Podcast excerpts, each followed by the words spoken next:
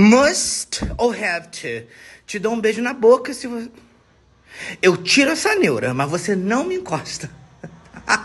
em, em frases afirmativas, tanto must quanto have to indicam obrigação. You must do that.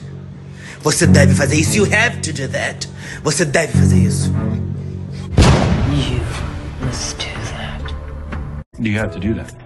Já em frases negativas, o mustn't, que é o must not juntinho, carrega a ideia de obrigação. É, meu irmão, se liga. Você não deve fazer essa merda aqui, senão eu te coloco pra fora. Você não deve fazer isso. You must not do this. You must not do this.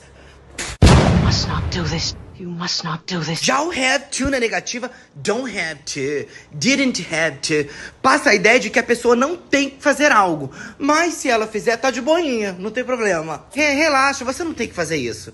You don't have to do this. You don't have to do this.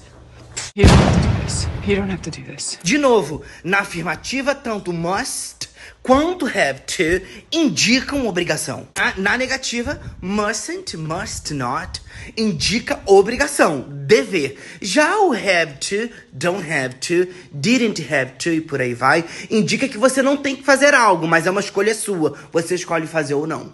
É, a tradução associativa é tudo, né? Não, meus anjos? É sim. É, hum, babei de cabelo descabelado. Ele significa... Sem português, sem inglês. Foca!